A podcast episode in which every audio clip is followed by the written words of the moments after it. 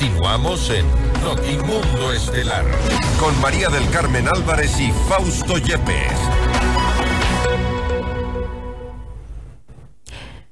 El gobierno envió nueve preguntas adicionales a la consulta popular. Entre ellas se incluye la extradición, el trabajo por horas, reformar la ley de extinción de dominio, otorgar indultos a policías y militares, entre otros. Esta es la entrevista de Fausto Yepes, hoy con... Nos contactamos a esta hora con el abogado Francisco Jiménez, exministro de Gobierno, para hablar sobre la consulta popular de Novoa. ¿Es útil y qué tan importantes, qué tan determinantes podrán ser las nuevas preguntas que serían planteadas ya por el presidente Novoa? Hay un grupo de preguntas que incluso han sido ya eh, publicadas, son nueve preguntas adicionales, algunas incluso tienen cierto parecido con la primera tanda de preguntas. Abogado Jiménez, gracias por estar con nosotros. Fausto Yepes le saluda, bienvenido. ¿Qué tal, Fausto? Buenas tardes, ya casi buenas noches. Eh, un gusto poder estar con ustedes y, por supuesto, con los radioescuchas de FM Mundo. Gracias, abogado Jiménez. ¿Qué tan útil podrá ser esta, este nuevo pliego de preguntas, tomando en cuenta que, por ejemplo, de alguna revisión breve que hemos hecho, eh, la segunda pregunta es eh, similar a la pregunta número nueve del, del, primer bloque que había sido enviado por parte del presidente Daniel Novoa y da la impresión que si en la primera, en el primer grupo no había una orientación clara de lo que se quería, en el segundo grupo de preguntas tampoco. A ver, yo creo que este segundo grupo de preguntas es sustancialmente mejor que el primero. Menos malo. Me parece que me parece que en el primero había algunas que podían llegar a ser un poquito redundantes, como las tres que se hicieron sobre las fuerzas armadas, sobre las dos que se hicieron eh, por el tema de incautación de bienes, incautación de armas, eh, o las otras dos que se hicieron, la una para eh, reducir los beneficios de la disminución de penas y la otra para aumentar las penas para cierto tipo de delitos de narcotráfico, asesinato, sicariato y esas cosas. En cambio, en estas, además, eh, era una, una, primera tanda muy anclada en, en, cuestiones que podían ser ventiladas por vía legal. Que pese a que lo legislativo siempre es un mundo incierto, porque obliga a acuerdos, obliga a respetar tiempos, informes, debates, y finalmente lo que puede resultar ahí es un Frankenstein, pues que no se asimile a cual, al proyecto original. De todas maneras, la crítica era que, que esas preguntas que se pretendía enviar por consulta popular eran más propias de una materia legislativa. Entonces, creo que en cierta forma el Ejecutivo ha sido sensible a esta opinión de la ciudadanía y de algunos actores de opinión y ha armado un segundo paquete que a mí personalmente me parece bastante más interesante porque se incluye, por, se incluye por ejemplo, el tema de la, de la extradición, uh -huh. eh, se incluyen temas polémicos pero que son importantes de tratar como la cuestión del contrato por horas, se incluye la cuestión del indulto para policías y fuerzas armadas en circunstancias pero, pero precisamente... que tenido que intervenir y, y otras materias que, que, francamente abordan un espectro mucho más amplio en materia de consulta popular.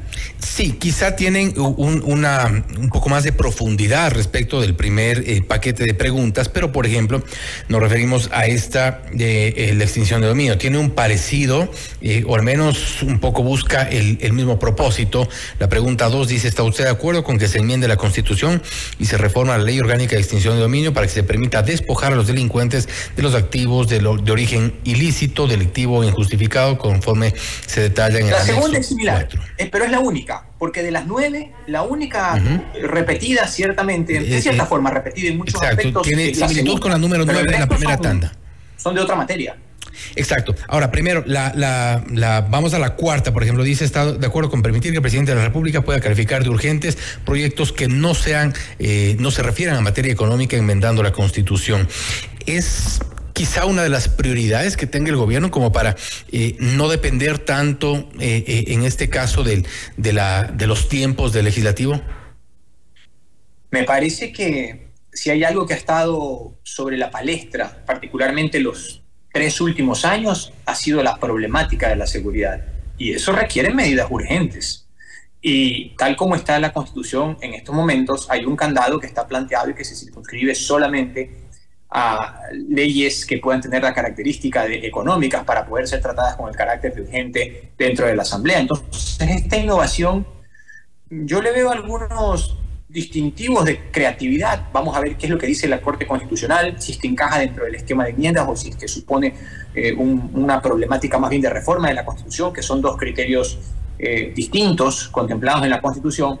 Pero me parece que, por ejemplo, esa cuarta pregunta que se refiere a ampliar el espectro de las leyes enviadas al Parlamento con el carácter de urgente para justamente eh, abrir el tema a materias tan importantes como la seguridad, me parece que es un espacio de discusión interesante. Claro, habría que ver qué es lo que dice ahí el anexo. Todavía no hemos tenido acceso al anexo porque apenas fueron entregadas las preguntas ahora. Han sido filtradas preguntas. anexo, porque tampoco se trata de abrir esto como un abanico de, de, oportunidades o de posibilidades para que se puedan producir arbitrariedades. Yo creo que valdría la pena que ese anexo circunscriba cuáles serían las materias que podrían tener esa característica para ser enviadas por el Ejecutivo al Legislativo y ser tratadas como urgentes, y la principal de ellas es indiscutiblemente el tema de seguridad. Ahora, en este análisis vamos a la pregunta número 5 y ahí habla del eh, conceder indultos durante la sustanciación de causas penales a los servidores de la policía o las Fuerzas Armadas o del Cuerpo de Seguridad y Vigilancia Penitenciaria. De alguna forma, creo que eso es importante también llevar a un análisis mucho más exhaustivo.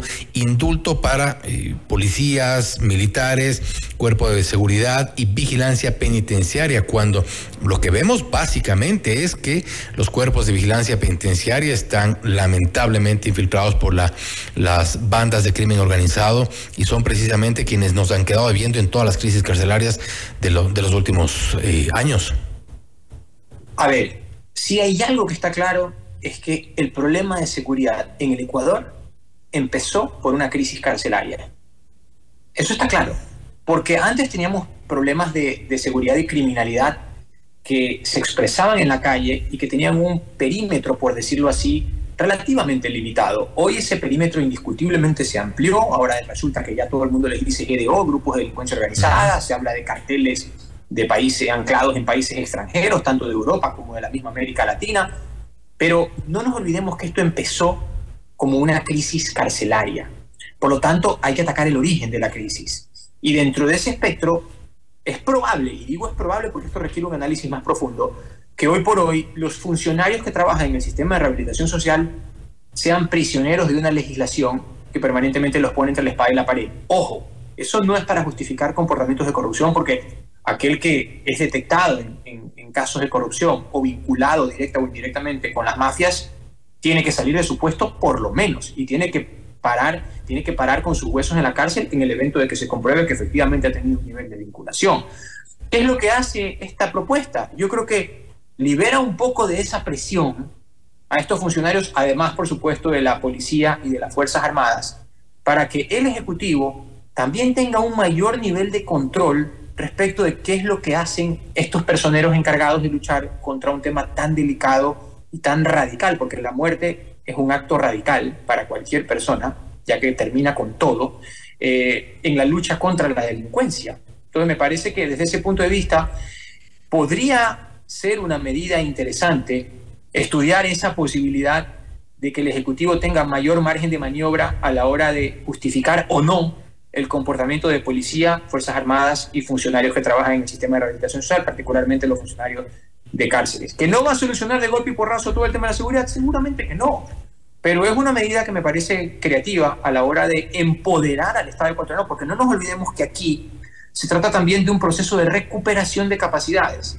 Mucho de eso sucede por el dinero que tiene el Estado para poder invertir en la lucha contra la inseguridad, pero también por estas medidas legislativas que le permitan al Ejecutivo tener mayor margen de maniobra a la hora de recomponer, por ejemplo, un sistema penitenciario que hasta ahora se cae a pedazos.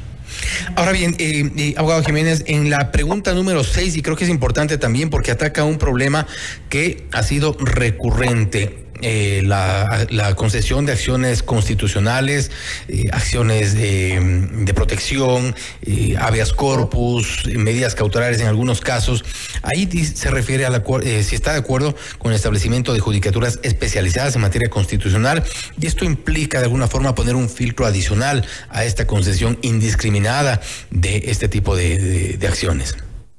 Absolutamente. Esa ha sido, esa ha sido una de las, de las herramientas más manoseadas por delincuentes y por tránsfugas que han pretendido usar y abusar del sistema judicial para sus trapacías. Yo pienso que, que la existencia de jueces especializados en materia constitucional, como usted bien dice, es un filtro que requiere actualmente la Constitución.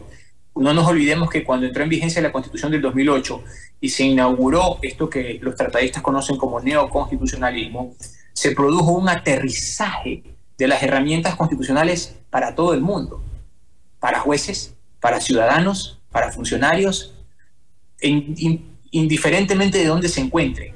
Pero la pregunta que venía después era si, si estábamos como sociedad preparados para tener semejante poder de invocar normas constitucionales en cualquier circunstancia, inclusive de la vida cotidiana, no se diga en temas que tienen que ver con el orden criminal o con la represión de los delitos. Eso dio paso a una serie de desarrollos eh, normativos que se trasladan a todo el sistema jurídico, político e institucional del país pero también ha dado paso a abusos y en algunas cuestiones nos ha hecho retroceder, como por ejemplo en la calidad de nuestra justicia, donde muchas veces esos recursos han sido utilizados para abusar del sistema y, para no, y no para consagrar la vigencia de las normas constitucionales. Entonces, con este filtro, yo creo que podrían efectivamente corregirse eh, algunas de esas, algunos de esos excesos eh, no promovidos, pero sí consecuencia de una legislación vanguardista como es la que representó la Constitución del 2008. Desde ese punto de vista, hacer, por decirlo así, el hueco o el filtro un poco más pequeño, me parece que puede terminar en un escenario de especialización que, en el caso particular de la seguridad, podría ser más bien que mal. Propuestas que serían interesantes y quisiéramos analizar incluso un poco más rápido, quizá las últimas tres preguntas, pero muy brevemente. Por ejemplo, en la una habla de promover la inversión extranjera reconociendo arbitrajes internacionales como método para solucionar controversias. Arbitrajes que además ya nos han pasado facturas algunas y bastante caras. Por ejemplo, esa es una de las opciones. E, este quizá, y es un poco recojo reflexiones que se han, se han, se han dado en estas últimas horas, y es el momento para hablar de inversión, para hablar de seguridad, cuando no tenemos ni siquiera una seguridad interna, por un lado. Por otro, la eh, pregunta... Es que, es que uno tiene que hacer avanzar a la sociedad en su conjunto. Está claro que en nuestra cabeza está, están presentes el 90% del tiempo todos los problemas de seguridad que tenemos. Eso está claro. De eso no cabe ninguna duda. Y de allí vienen también las preocupaciones económicas, eh, con nuestros hijos, de la salud, en fin, todas las propias de la vida cotidiana de la gente. Pero la realidad es que los estados no apagan la luz y se van a otro lado. La gente tiene que seguir viviendo, tiene que seguir produciendo y tiene que seguir buscando la manera de proveerse de un futuro en nuestro país. El arbitraje internacional es una herramienta que viene siendo utilizada a nivel planetario desde hace 70 o 60 años con asiduidad por, por los organismos internacionales extranjeros. ¿Que nos ha costado plata? Claro que nos ha costado plata. Pero ojo, una cosa es que nos haya costado por la existencia de una herramienta internacional como el arbitraje y otra cosa es que nos haya costado por culpa de nuestros propios errores y de nuestra irresponsabilidad. ¿No sería suficiente dejar de cometer esos errores, dejar de tener gobernantes que estén en esa línea de irrespetar los acuerdos? Claro, es un error irrespetar los acuerdos, tanto a nivel interno como a nivel internacional. Razón por la cual... lo que tiene un hombre como base de su comportamiento, de su palabra, cuando no respeta su palabra está en problemas. Y a nivel de, a nivel de economía, lo que tiene uno como base de cualquier tratamiento en materia económica es el respeto de los contratos. Y a nivel internacional es prácticamente lo mismo, no se diga a nivel de los estados. Por lo tanto, yo creo que eh, meternos en una cierta disciplina de respeto de los acuerdos que hemos válidamente acordado o, refrendado, sin ninguna, eh, por decirlo así, sin ninguna obligatoriedad forzosa de ninguna índole, forma parte de... No, no haría falta una pregunta en ese sentido si se respetaran los acuerdos. Ahora, finalmente, eh, eh, habla también de volver a las cortes militares y policiales, algo que también debería ser discutido, y una reforma laboral que usted ya la mencionó hace un momento, eh, sobre el Código de Trabajo para regular contratos de trabajo en plazo fijo o por horas. Ya para terminar, abogado Jiménez, en estas dos tandas de preguntas, ¿sería lo recomendable quizá hacer un solo bloque, eliminar quizá algunas de las primeras que fue, parece, un intento menos menos eh, menos, feliz menos feliz eh, para el para el gobierno y hacer una tercera opción eh, quizá un consolidado Sí, yo creo que es válido como ejercicio, porque hay que simplificarle las cosas al electorado. Todos necesitamos preguntas que sean simples y sencillas, que, que sean claras, porque no nos olvidemos que la Corte Constitucional ha dicho que las preguntas tienen que ser eficientes, tienen que contener un solo hecho y tienen que permitir una implementación directa. Entonces, sí vale la pena trabajar en un, en un consolidado. Yo creo que las primeras La primera tanda es mucho más descartable que la segunda. Este grupo de preguntas me parece mucho más aterrizado y, también más directamente vinculado con la normativa constitucional. Pero hay una cosa que es bien importante y es que nos gusten o no nos gusten, estas preguntas sí ponen el dedo en la llaga y nos, pueden, nos ponen a discutir a la sociedad en su conjunto cuál es el tipo de modelo que queremos. ¿Queremos o no queremos el arbitraje? Sí o no y por qué. ¿Queremos o no queremos el contrato por horas? Sí o no y por qué. ¿Queremos regresar a los tribunales especializados en temas civiles eh, y, y, militares eh, y policiales? Sí o no y por qué. O sea, ahora sí entramos al meollo de la cuestión a discutir temas que son de fondo y que son propios de una consulta popular y me parece que ese es el gran valor agregado de esta segunda tanda de preguntas. Esperamos que haya una tercera opción ya con la que nos podamos quedar. Aguado Jiménez, nuevamente, gracias por haber estado con nosotros. No, más bien gracias a ustedes y disculpen cualquier eh, eh, restricción de tiempo que hemos tenido.